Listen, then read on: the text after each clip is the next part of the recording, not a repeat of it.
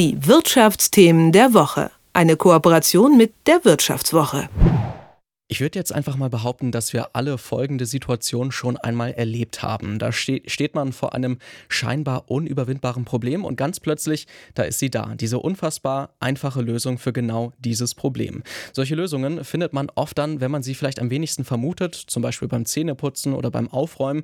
Und solche Lösungen, die findet man oft erst mit der richtigen Inspiration. Woher diese Inspiration aber eigentlich herkommen kann und warum sie auch gerade für Unternehmen und Führungskräfte so wichtig ist, darüber Darüber spreche ich jetzt mit Dominik Reintjes von der Wirtschaftswoche. Er hat sich mal in der Geschäftswelt umgehört und sich, Achtung Wortspiel, für seine Reportage ein wenig inspirieren lassen. Guten Morgen, Dominik. Guten Morgen, es freut mich, dass ich hier sein darf. Ja, es äh, soll jetzt ja vor allen Dingen um Inspiration und zündende Ideen in der Geschäftswelt gehen. Und da hast du ja mit unterschiedlichen Leuten gesprochen.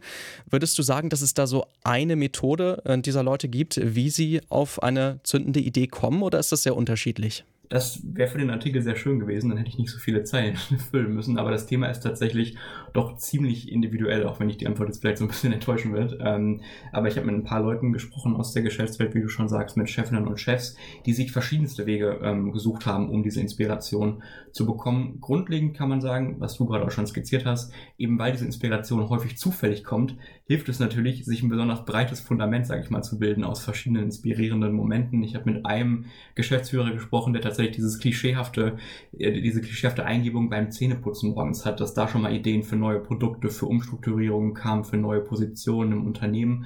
Ähm, der hat einfach einen super breiten Lebensstil. Also der fechtet, ist mit einer Künstlerin verheiratet und lädt sich zu Gesprächen äh, der, der oberen Chefetagen tatsächlich auch Philosophinnen, Philosophen und auch Künstler ein. Und das fand ich schon spannend. Also ich glaube, das war auch seine Erklärung, dass eigentlich dieses breite Fundament dafür sorgt, dass du in den Momenten, wo du nicht damit rechnest, Inspiration bekommst. Ähm, und das passt auch so ein bisschen dazu, was Forscherinnen und Forscher dazu sagen. Das ist ja aber auch ganz spannend, wenn du sagst, dass es so ein breites Fundament ist und es ganz unterschiedliche Wege gibt, an die Inspiration praktisch ranzukommen. Das ist ja was, was man in der Geschäftswelt eher nicht so häufig hat, würde ich jetzt mal klischeehaft denken. Da ist ja doch vieles eher vorgeplant. Und sowas wie Inspiration, das lässt sich dann doch eigentlich nicht wirklich planen, oder? Ganz genau, also das, das ist halt auch der, der wichtigste Tipp, den man eigentlich mitgeben kann. Man darf nicht erwarten, dass man jetzt hingehen kann und sagen kann, ich nehme jetzt eine Stunde Zeit und lass mich inspirieren. Also das tatsächlich machen das ja viele, ähm, viele Geschäftsführerinnen und Geschäftsführer auch, dass sie sich einen Termin blocken im Kalender, wo es dann rein darum geht, Fokuszeit zu haben, Zeit zur Reflexion zu nutzen. Das ist auch total gut und auch hilfreich, aber es kann halt nicht sein, dass man mit der Erwartungshaltung rangeht, ich setze mich jetzt eine Stunde hin und habe dann drei neue Ideen für Produkte. Das wirst du wahrscheinlich auch kennen, wenn es eine fixe Deadline oder ähnliches gibt und du dir eine Idee ausdecken musst, dann hilft es wenig, sich eine halbe Stunde vorher hinzusetzen und die jetzt auszubrüten. Wenn bei uns in der Redaktion auch regelmäßige Meetings, wo wir über langfristige Themen sprechen, da denken wir uns auch Themen aus, die wir angehen wollen. Da hilft es auch nicht, wenn ich mich 20 Minuten vorher hinsetze mit dem Ziel, jetzt bloß drei Ideen zu bekommen. So ist es dann nicht. Es geht halt darum, sein Leben so ein bisschen so zu gestalten, sich auch den Freiraum innerhalb dieses total krisenbehafteten Geschäfts aktuell zu nehmen, dass man einfach Auszeiten hat, dass man rauskommt, Kontrastpunkte zur Arbeit setzt und dann irgendwann hoffentlich ähm, folgt dann dieser Punkt, entweder beim Zähneputzen oder unter der Dusche, wo es dann wirklich Klick macht und man eine Idee hat. Und dann beginnt erst die Inspiration, dieser motivierende Prozess, das auch eigentlich für sich zu nutzen, umzusetzen und eine Idee auszufeilen. Das ist dieser motivierende Prozess, das ist die Inspiration. Jetzt hast du gerade ein wichtiges Stichwort schon genannt, nämlich die Krise. Das ist ja so, dass wir im Moment gefühlt von einer Krise in die nächste kommen. Von Corona natürlich über den immer noch andauernden russischen Angriffskrieg auf die Ukraine. Der Klimawandel, der spielt auch immer eine große Rolle irgendwie, nicht nur in den Medien, sondern natürlich auch in der Geschäftswelt. Ähm, wie wichtig sind denn eigentlich Inspirationen und solche neuen Impulse, gerade auch in so einer scheinbar dauerhaften Krisensituation?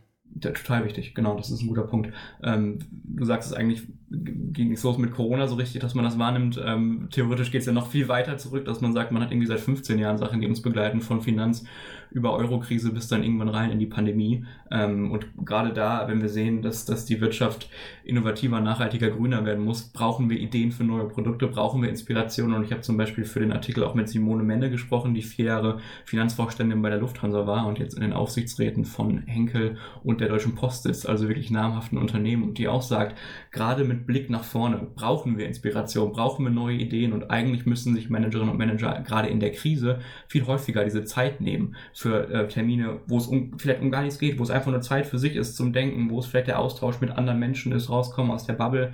Das ist eigentlich in der Krise viel bedeutender, kommt aber natürlich leider aus dem pragmatischen Problem, dass man so viele akute Sachen zu beackern hat, viel, viel zu kurz. Äh, das kam auch in einer, in einer relativ jungen Umfrage raus, wo unter 4400 CEOs mal gefragt wurde, hey, wie sieht eigentlich eure Termingestaltung aus? Und die sagten, ja, den Großteil der Zeit, mehr als 50 Prozent, verbringe ich eigentlich damit, akute Probleme zu beackern. Und das ist natürlich total, total nachvollziehbar, wenn dir irgendwo eine Lieferkette wegbricht, wenn du Chips brauchst, Mikrochips für deine Produkte, wenn du entscheiden musst, bleibe ich, bleibe ich in China, gehe ich jetzt aus Russland raus, wie mache ich das, wie hole ich die Leute da raus, dass das Vorrang hat vor einem Termin mit dir selbst, wo gar nicht klar ist, was dabei rauskommt, ist nur allzu nachvollziehbar. Doch irgendwie müssen halt die Führungskräfte auch aus diesem Dilemma rauskommen. Auf jeden Fall. Und ein Weg, um da rauszukommen, ist, wie du auch gerade schon gesagt hast, aus der eigenen Blase so ein bisschen rauskommen. Du hast ja zum Beispiel auch ähm, eine Gesprächsrunde, nenne ich das jetzt mal, in Baden-Baden vorgestellt, wo auch Leute aus ganz unterschiedlichen Bereichen zusammenkommen. Kannst du uns nochmal skizzieren, wie das funktioniert und was das für einen Effekt hat?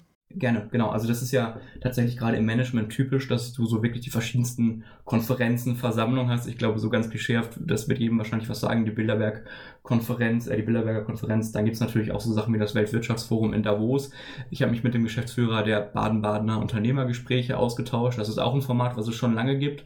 Kurz nach dem Krieg wurde das auferlegt, 1955.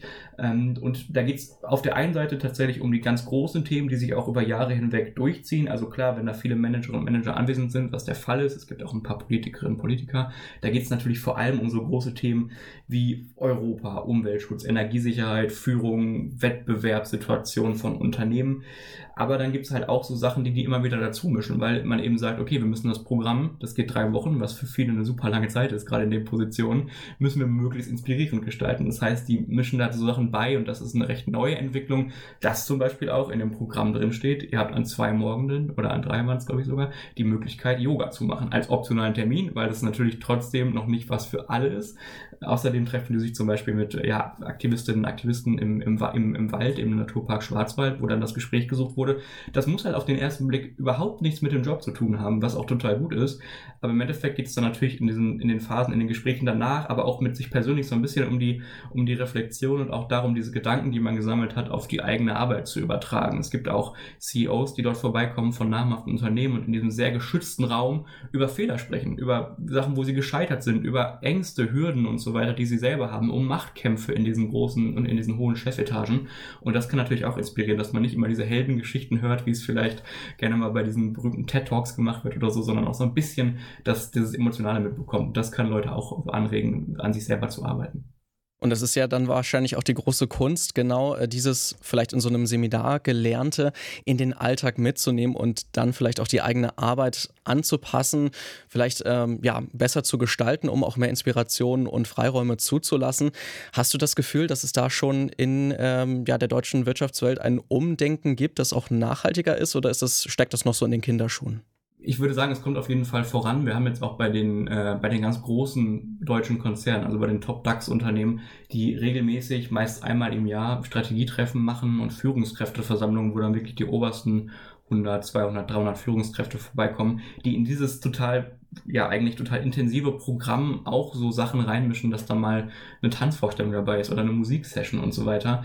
Muss jetzt, also man ist natürlich auch so ein bisschen geneigt, da immer direkt ins, ins Spirituelle abzudriften, aber zumindest das so ein bisschen beizumischen und so weiter, da würde ich schon sagen, da tut sich auf jeden Fall was. Das Problem ist halt, dass es häufig an den Einzelpersonen hängt. Also es gibt jetzt wenige Unternehmen, die vielleicht der ganzen Chefetage verordnen würden, ihr seid jetzt mal fünf Tage oder wie in Baden-Baden mehrere Wochen raus und habt Zeit für euch, um Inspiration zu sammeln, wie, wie wir gerade schon sagten, gerade in der aktuellen Krisenzeit, da hängt es mehr an den Einzelpersonen, dass man ganz bewusst sich für sich die Freiräume schafft, wie gut das mit der Arbeit sich mit der Arbeit verträgt, ist natürlich von Unternehmen zu Unternehmen unterschiedlich. Aber eben durch eine gute Freizeitgestaltung und so weiter, einfach mal wieder ein Buch in die Hand zu nehmen, ist natürlich sehr klischeehaft, aber funktioniert auch. Also es kommt da vor allem auf die Personen an, die dann wirklich an der Macht sind, sich dafür, sich bewusst die Auszeit zu nehmen und das Ganze natürlich auch aufs Team zu übertragen, denen auch die Freiräume zu geben. Ähm, aber auch in der Unternehmenswelt würde ich sagen, ja, es tut sich was, das Thema wird immer bedeutender. Ich habe auch mit einem Forscher gesprochen, der seit, ich glaube, 22 Jahren an der Inspiration forscht, der hat mir erzählt, das Spannende ist eigentlich, du kannst ja sehen, wenn die Paper veröffentlicht werden über so Datenbanken wie Google Scholar oder so, sieht man ja, wie häufig die zitiert wurden. Und er hat mir erzählt, dass eigentlich dieses Inspirationsthema, das eines seiner Forschungsschwerpunkte ist, erst in den letzten vier, fünf Jahren, also wirklich in dieser akuten Krisenzeit, wirklich zulegt, dass er da viel, viel mehr zitiert wird als vorher. Und das fand ich auf jeden Fall einen spannenden Zusammenhang, der sich so ein bisschen mit der Beobachtung in der Wirtschaft deckt. Soweit die Einschätzung von Dominik Reintjes von der Wirtschaftswoche zum Thema Inspiration in der Wirtschaftswelt. In diesem Sinne wünsche ich dir auf jeden Fall ein schönes und hoffentlich auch inspirierendes Wochenende. Dir auch, Lars. Dankeschön. Die Wirtschaftsthemen der Woche. Eine Kooperation mit der Wirtschaftswoche.